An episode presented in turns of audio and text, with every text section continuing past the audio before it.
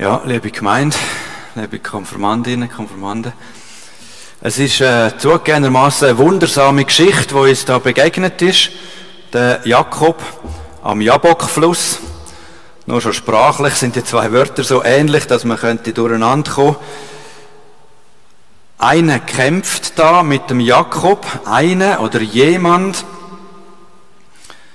oder ein Mann, je nach Übersetzung. Später wird dann klar, Gott ist ihm da begegnet. Jemand kämpft mit dem Jakob. Oder etwas. Und zwar passiert das, der Kampf am Jabok, 20 Jahre nachdem der Jakob seine Heimat verloren hat. Nachdem er also 20 Jahre in der Fremde war. Die meisten von uns kennen die Geschichte, wenn er da in der Fremde war, bis ihm Onkel und den Schwiegervater, wenn er seine zwei Töchter geheiratet hat und sieben Jahre dient um die eine und sieben Jahre um die andere und nachher noch sechs Jahre um, ums Fee. 20 Jahre ist er weg gewesen. Von den Konformanten ist noch niemand 20, also doch eine gewisse Zeitspanne. Und der Kampf, der da in der Nacht am Jabokfluss passiert, der Kampf ist ein Schnitt in seinem Leben. Das Fremdwort dafür ist eine Zäsur. Das hört man auch oft, das Fremdwort. Eine Zäsur, etwas, wo trennt zwischen dem auf der einen Seite, dem vorher, und dem auf der anderen Seite, dem nachher. Der Kampf schließt etwas ab und es geht nachher anders weiter. Aber der Kampf ist auch etwas, wo noch muss sein.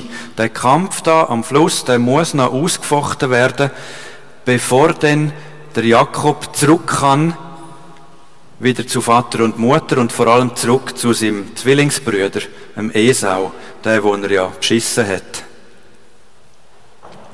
Der Jakob hat seine Heimat verlassen, ungefähr wahrscheinlich im Alter von einem Konformant.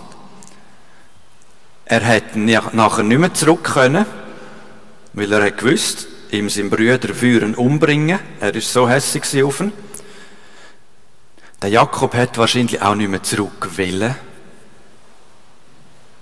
Wir wissen es zwar nicht wortwörtlich, aber wir können zu dem Zusammenhang schließen, dass das auch von der Kindheit her nicht alles nur einfach war. ist.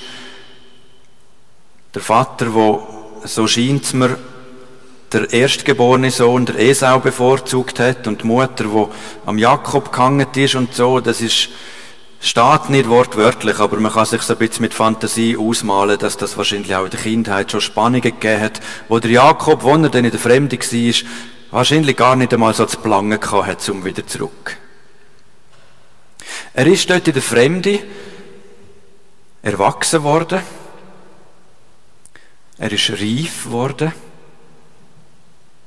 Soweit gut. Es ist gut, wenn junge Männer, junge Frauen Schritt machen ins Erwachsen und ins Reifwerden. Aber trotz allem hat er nicht vergessen, was er zurückgelassen hat. Er hat seine Mutter nicht vergessen, seinen Vater nicht, seinen Brüder nicht, seine Heimat nicht. Was er jetzt genau damals erlebt hat, an dem Jabokfluss in der Nacht, im Dunkeln, er hat es ja selber nicht gesehen mit den Augen, was er genau erlebt hat damals, das ist schwer zu begreifen. Und wahrscheinlich sind das Wörter, wo einfach probieren, das zu verdeutlichen, was er erlebt hat. Aber was man fest davon ausgehen ist, dass das, was passiert ist, sehr real war. Es ist die Vergangenheit vom Jakob, wo mit ihm gekämpft hat. Die harte Vergangenheit hat in dieser Nacht mit ihm gekämpft. Aber der Jakob hat sie überwunden. Was früher war, Sünde. Der Jakob hat verschiedene Leute beschissen, sein Brüder, sein Schwiegervater. Was früher war, ist auch das Schwierige. Er ist selber auch beschissen worden. Er ist selber enttäuscht worden. Also die ganze Härte von seinem Leben. All das, was früher war, das hat es nicht geschafft, um den Jakob zu überwältigen. In dieser Nacht, in dem Kampf am Jabok, ist alles gekommen, aber es hat es nicht geschafft, den Jakob kaputt zu machen. Und auch wenn man führen schaut, das, was noch bevor gestanden ist, die Versöhnung mit seinem Brüder, das ist kein Selbstläufer, die harte Arbeit vom Frieden machen mit jemandem, wo man im Streit auseinander ist, auch das hat, es nicht geschafft, den Jakob zu töten. Die Angst davor ist, ist sicher etwas gewesen, wo ihn fast zugrunde gerichtet hat, aber er hat sie überwunden.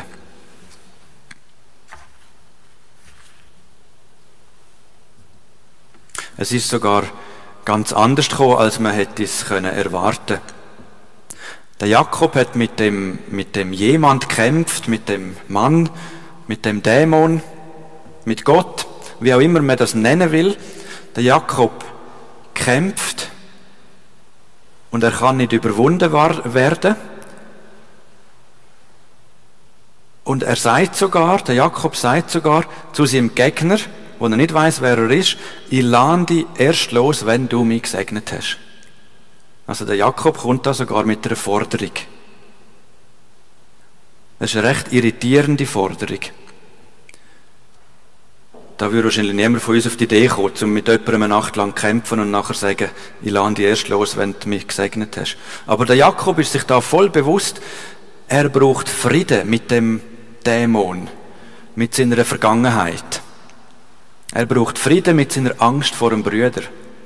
Das, was da mit ihm kämpft, schon 20 Jahre lang kämpft, das muss ich jetzt überwinden. Der Kampf muss jetzt für einmal und für ein für alle Mal abgeschlossen werden, dass ich wieder ein Gesegneter bin. Ich will Frieden mit dem, was mich bis dahin belastet und bedrängt hat. Und abgehalten hat davor, zum wieder zurück können gehen. Und der, der Öpper, der Mann, der Kämpfer in der Nacht, der fragt, wie heißest du? Auch sehr überraschend, dass da einer kommt und mit jemandem kämpft und dann fragt, wie heißest du, wer bist du überhaupt? Aber es ist wichtig für die Geschichte. Der Mann da in der Nacht fragt der Jakob, wie heißest du? Was schon langsam hell wird am Morgen und der Jakob sagt, Jakob. Und wir wissen, ein Name ist nicht ganz unwichtig. Der Name Jakob, der trägt ganz viel Urteil mit sich. Die Leute haben gewusst, der Jakob, das ist der, wo seinen eigenen Vater betrogen hat und seinen eigenen Zwillingsbrüder austrickst hat. Das ist der Jakob, wir wissen es. Und auch die Leute aus dem anderen Land, dort in der Fremde, wo er war, 20 Jahre, auch dieselben wissen, wer der sogenannte Jakob war. Die Geschichten sind bekannt. Der Jakob sagt, ich heiße Jakob. Und es ist klar, es ist der Jakob. Und bei euch, liebe Konfirmanden, ist das nicht anders. Euer Umfeld wird sich auch noch Jahre später daran erinnern, wer jetzt die Selin war oder wer der Björn war oder wer der David war und so weiter. Ich könnte ganz Klasse aufzählen. Mit euren Namen sind Urteile verknüpft in den Köpfen der Leute. Positive oder negative. Ich denke vor allem positive, so wie ich euch kennengelernt habe in dem Jahr oder in den letzten Jahren, sicher vor allem positive. Aber über die Jahre sammeln sich ganze Haufen Sachen. Ich selber kann auch ein Lied davon singen, was es heißt, einen Namen zu haben. Mein Name ist Ende letzten Jahr in der Zeitung gestanden, verbunden mit Kritik. Und mein Name hat man gelesen, weit um kommt auch heute noch vor, dass, dass ich darauf angesprochen wird, man hätte gelesen in der Zeitung oder man hätte gehört von jemandem, der gelesen hätte, dass da irgendwo der Name Jan Flütsch in der Zeitung gestanden sei und so weiter. So mit diesen mit diesen Gedanken können wir extrem gut verstehen, was das für den Jakob damals bedeutet hat, wo der nächtliche Dämon oder Gott gefragt hat, wie heißest du? Und der Jakob gewissermaßen hat müssen zugeben, ich bin der Jakob. Ja, ich bin der Jakob, der bin ich. Mit allem, was dazugehört. Und Gott sagt dann, von jetzt weg sollst du nicht mehr Jakob heißen, sondern Israel, der Gotteskämpfer. Weil du hast mit Gott und mit Menschen gekämpft und bist Sieger geblieben. Gott gibt dem Jakob, wo wir alle wissen, welcher gemeint ist, Gott gibt dem Jakob einen neuen Namen. Und da schließt sich jetzt der Kreis zu vorher, zum Tauferinnerungsgebet, wo wir betet haben. In der Taufe wird über unseren Namen ein neuer Name ausgesprochen. Manchmal sagt man umgangssprachlich falsch, das Kind wird auf den Namen Peter oder Hans tauft oder so. Es ist nicht so. Die Eltern geben den Namen und in der Taufe wird er auf den Namen von Jesus Christus tauft. Bei den meisten passiert das ja im Kleinkindalter, aber wir wissen, dass wir tauft sind. Im Konfe und die letzte Mal haben wir, haben wir Taufvorkunden studiert, die, die sie gefunden haben daheim, äh, haben wir angeschaut, mal, wir sind tauft. Wir wissen, dass über uns der Name von Jesus Christus ausgerufen worden ist. Mit der Taufe, wo ja das Element Wasser äh, vorkommt, wie beim Jabokfluss auch, das ist kein Zufall. Der Jabokfluss, da ist das Wasser fließend. Der Jordan ist der Fluss, wo der Jesus drinnen getauft worden ist. Wir sind zum Teil da, bei dem Taufstein getauft worden mit Wasser. Äh, mit der Taufe und mit jeder Erinnerung, wo wir uns an unsere eigene Taufe erinnern, da wird immer alles, was uns belastet, was uns dreckig gemacht hat, was wir nicht mehr mit uns mittragen wollen, das wird abgewaschen. Und mit der Taufe überkommen wir den Segen. Der Segen, der sagt, du bist nicht nur der Typ mit Namen Luca oder äh, Lorin oder was auch immer, du bist nicht nur der oder die, sondern du bist ein Kind von mir, das sagt Gott. Du gehörst zu mir. Über dir ist mein Name ausgesprochen.